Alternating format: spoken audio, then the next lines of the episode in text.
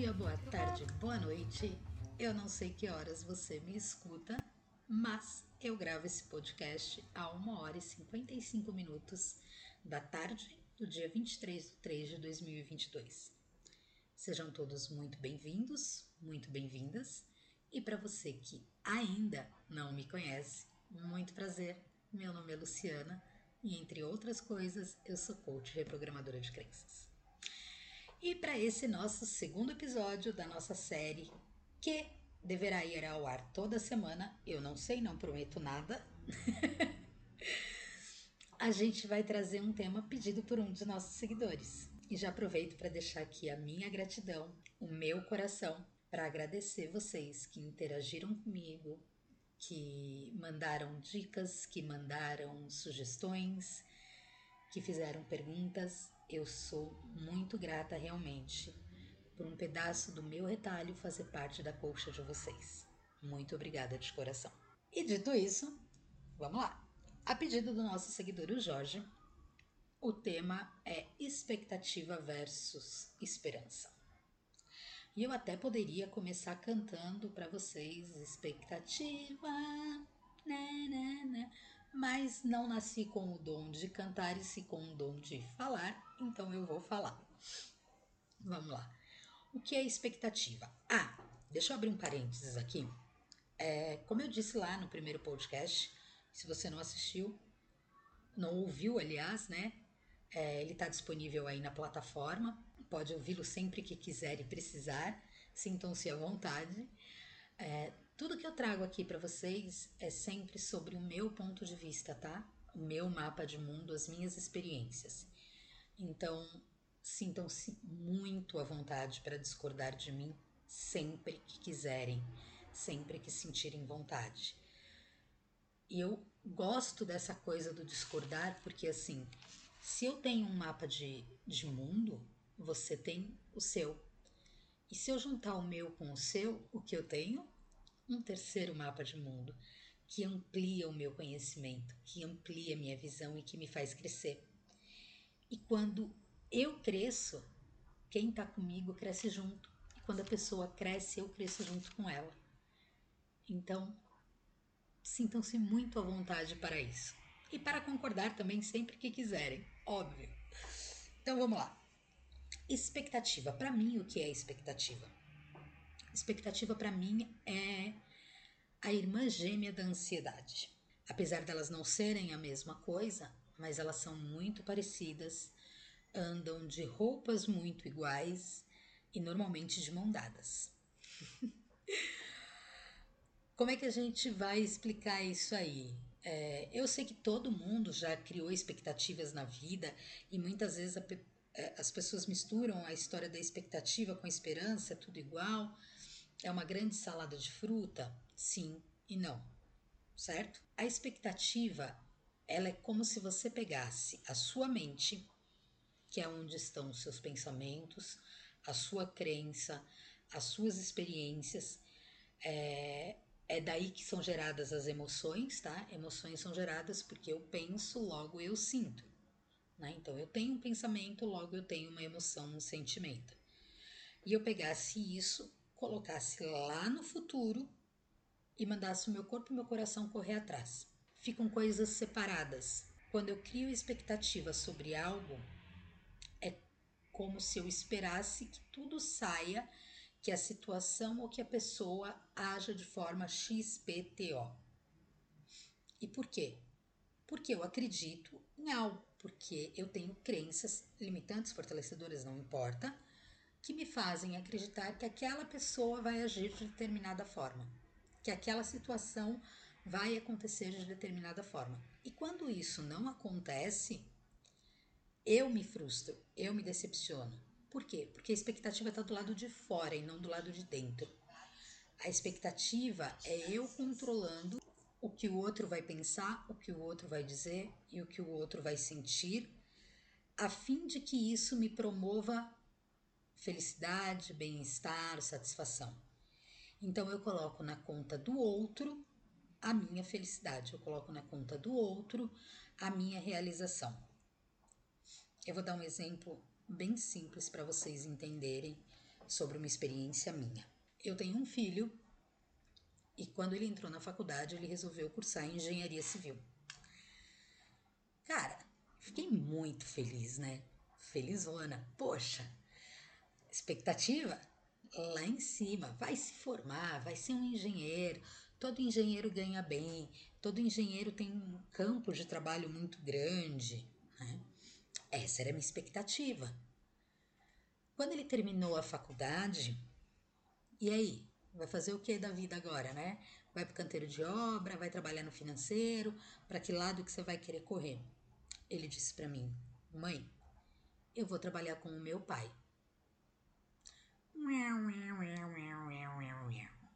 Foi assim que eu me senti. Foi como se eu tivesse enchido uma bexiga durante cinco anos de faculdade e uma simples agulhada, puf, ela estourasse. Num primeiro momento, a minha reação foi de total frustração, até eu parar, dar dois passos para trás, conversar com uma pessoa muito mais elevada espiritualmente do que eu, e foi quando ela me disse: Luciana, essa era a sua expectativa para ele, era o que você sonhou para a vida dele. Foi o que você idealizou na vida dele. Não era o que ele queria. E sabe como quando cai um, um balde de água fria na sua cabeça, que seu chuveiro desliga do quente para o frio do nada? Pois é. E aí eu comecei a perceber que sim, que o que eu tentei fazer foi controlar com que ele tivesse a melhor educação dentro do possível, tivesse a melhor escola dentro do possível e que ele tivesse um futuro garantido dentro do possível. Mas quem sou eu para tentar controlar o que ele quer? Então, você percebe que eu eu peguei toda a minha expectativa de realização e coloquei na conta dele. E quando ele disse para mim não é isso que eu quero, não é isso que eu vou fazer, e antes que vocês me entendam mal, eu sou muito grata e muito feliz por ele estar trabalhando com o pai. É um legado que o pai deixa para ele. E tá tudo bem quanto a isso. Mas entende que é, o meu sonho, a minha fantasia dele ser um engenheiro, dele ser XYPTO, me criou uma expectativa muito grande que quando não aconteceu, eu me frustrei, né? E quem nunca passou por isso? Quem nunca criou expectativas sobre determinadas situações, sobre determinadas pessoas que acabou se frustrando depois? E a gente só se frustra porque a gente entende que o outro vai fazer aquilo que a gente faria ou que a gente acredita. É por isso que a gente se frustra, é por isso que a gente se decepciona e é por isso que a gente tem raiva. Mas é de todo ruim ter expectativa? Eu não devo ter expectativas na minha vida? Não. Assim como não ter ansiedade nenhuma também não é bom. Como não ter raiva nenhuma também não é bom. Como não ter tristeza nenhuma também não é bom. Porque tudo na vida você conhece pelo contraste. Então, eu só conheço a tristeza se eu já souber o que é alegria. E eu só entendo uma situação quando eu acolho aquele, aquele sentimento, aquela emoção que está ali no momento. Porque toda vez que a gente tem uma emoção e um sentimento é porque ela quer mostrar algo para alguém. E para a expectativa é a mesma coisa. E aí, se a gente tem três pilares e o primeiro é a fantasia, o segundo é a falta de clareza. E o que é a falta de clareza? Vamos lá, vou pegar minha experiência de novo. Se eu tivesse tido clareza quando eu comecei a montar todo o cenário, todo o teatro aí do ele ser o engenheiro e eu tivesse tido a clareza de que, olha, pode ser que lá na frente ele resolva que ele não quer ser engenheiro, que ele, que ele, que ele quer ser qualquer outra coisa. Se eu tivesse tido a clareza lá atrás que se tratava da vida dele, não da minha, que ele pensa de uma forma e eu de outra, que ele tem as próprias crenças e eu tenho as minhas, que ele tem as próprias emoções, os próprios sentimentos, muito provavelmente eu não teria me frustrado, eu não teria me decepcionado. E eu me decepcionei com ele? Não, eu me decepcionei comigo. Porque a expectativa era minha, não era dele. E eu acho que aí fica uma outra coisa para a gente parar e pensar quando a gente fala de ah, eu me frustrei com fulano. Cara, você não se frustrou com fulano, você se frustrou com você, porque era a sua expectativa em cima do que você criou, achando que ele fosse fazer. Olha que louco isso. Então, não é com fulano que você está frustrada, não é com fulano que você está decepcionada, é com você mesma. Porque se você tivesse tido a clareza de entender que o que você está pensando sobre como o outro vai agir pode não ser uma verdade, é pura fantasia, você não teria se decepcionado com ele. Ai, mas então aí eu sou a pessoa negativista do rolê? Não, não é ser negativo. É simplesmente sair da situação. Vamos ver se eu consigo explicar isso para vocês. Você já tentou resolver o problema da coleguinha e você resolveu ele de forma muito fácil? Você achou a solução para aquilo de forma muito rápida? Muito provavelmente sim. E por que isso acontece?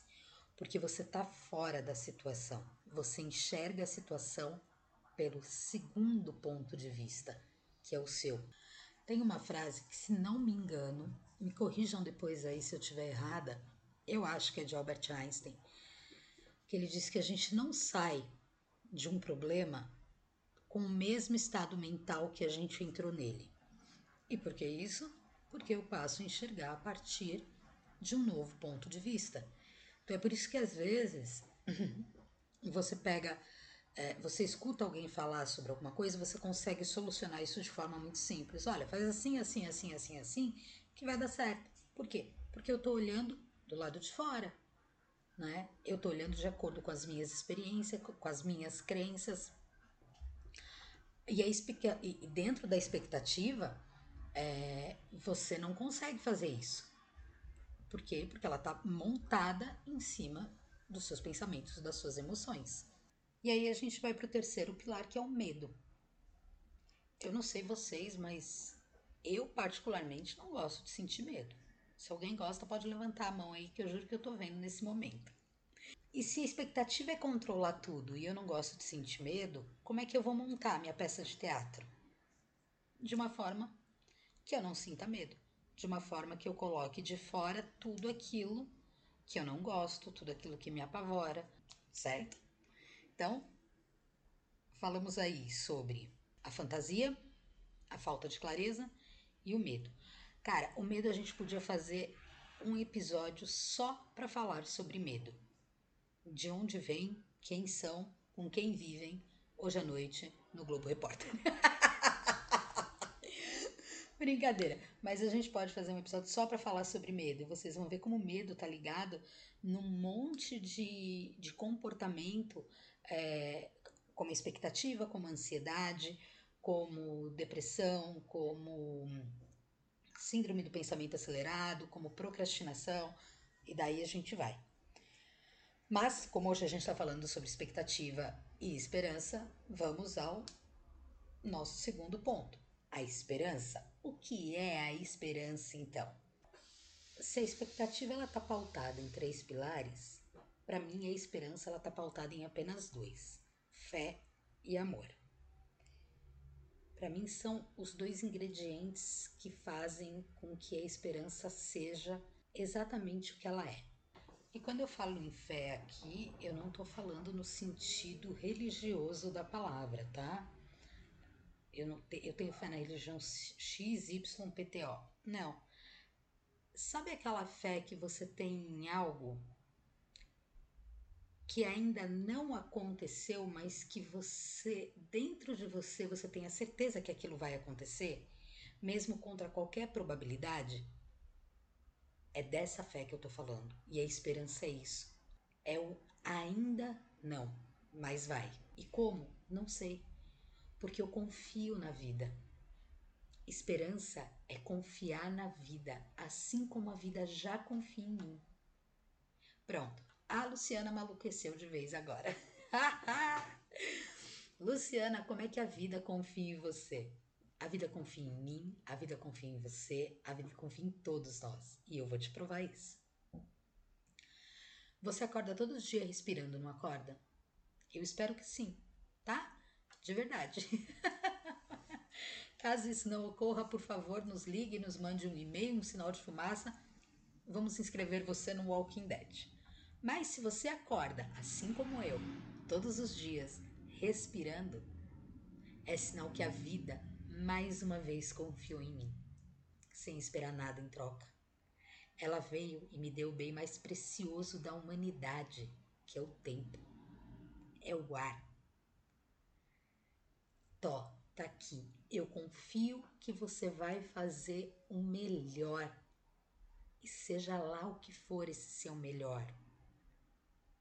Ela me dá todos os dias de presente, sem esperar absolutamente nada em troca.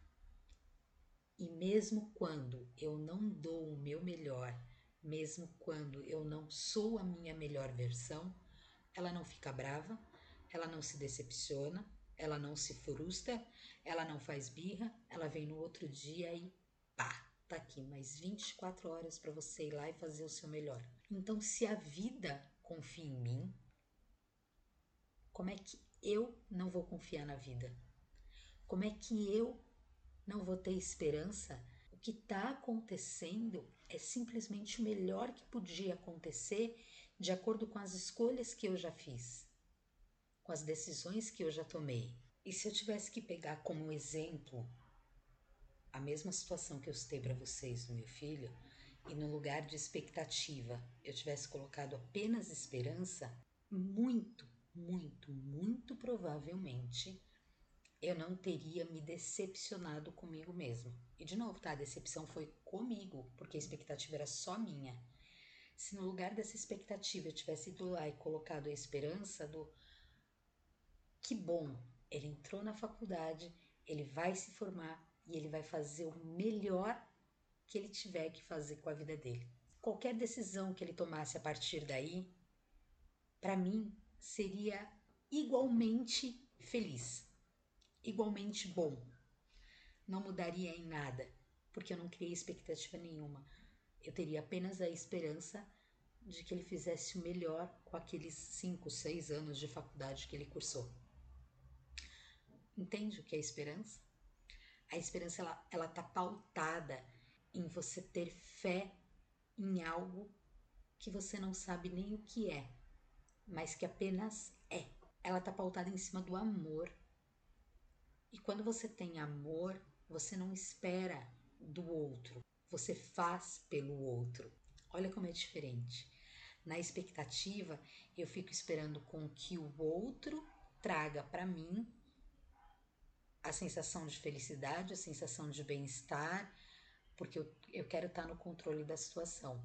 Na esperança, eu levo para o outro o amor, sem esperar nada em troca, sem esperar absolutamente nada. Eu não fico esperando que ele me, nem que ele me agradeça, na verdade.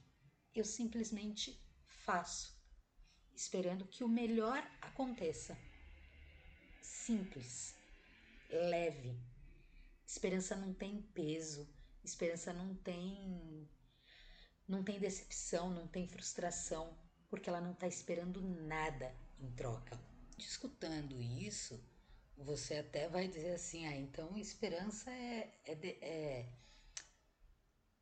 é meio que deixa a vida me levar? Não, não é isso, tá? Esperança é eu saber exatamente aonde eu quero chegar sem criar fantasias nem colocar na mão do outro o meu percurso até lá. É sabendo que ele depende só e apenas exclusivamente de mim. Isso é ter esperança. É por isso que eu digo que esperança é confiar na vida. Porque quando eu confio na vida, eu tenho a certeza de que ela vai colocar no meu caminho todos os ingredientes, todos os recursos necessários para que eu consiga chegar lá. Imagina que a esperança seja a tal luz no fim do túnel. É clichêzão? É clichêzão. Mas pensa aí, imagina que esperança é a tal luz no fim do túnel. Para você chegar nessa luz, se você começar a criar muita fantasia aí no meio, bom, mas o túnel é escuro, pode ser que tenha é, monstros, pedras, sei lá, eu você fantasia aí toda uma história, né? Então, o que, que você vai fazer para entrar no túnel? Você vai sair catando lanterna, picareta, marreta, machado. E cara, para você atravessar esse túnel, vai ser pesado demais. A sua caminhada vai ser muito longa. Porque você colocou um monte de coisa no meio, junto de você ali nas suas costas, para poder chegar lá. E quando você tem esperança, o que, que você vê do outro lado? Apenas a luz. E mesmo sabendo que o túnel é escuro, você confia que durante o seu percurso, mesmo que apareçam é, obstáculos, você a, a vida vai te trazer os recursos necessários para você ultrapassar eles. Então eu não preciso carregar o que eu tenho. A vida vai me trazer isso. Eu acredito e eu confio. Isso é esperança. É nisso que eu acredito. Para mim, isso é a esperança. Ai, eu acho que eu falei um pouco demais, mas espero que de alguma forma eu tenha é, trazido para vocês uma clareza dentro do meu ponto de vista do que é expectativa e do que é esperança, certo? Fica aí o nosso segundo episódio do nosso podcast. Espero que vocês tenham curtido. Sintam-se à vontade para me mandar mensagens. É, sobre temas que vocês querem ouvir, o que vocês querem escutar aqui. E eu espero vocês a semana que vem, se Deus quiser e Ele há de querer. Beijo no coração de vocês e fiquem bem.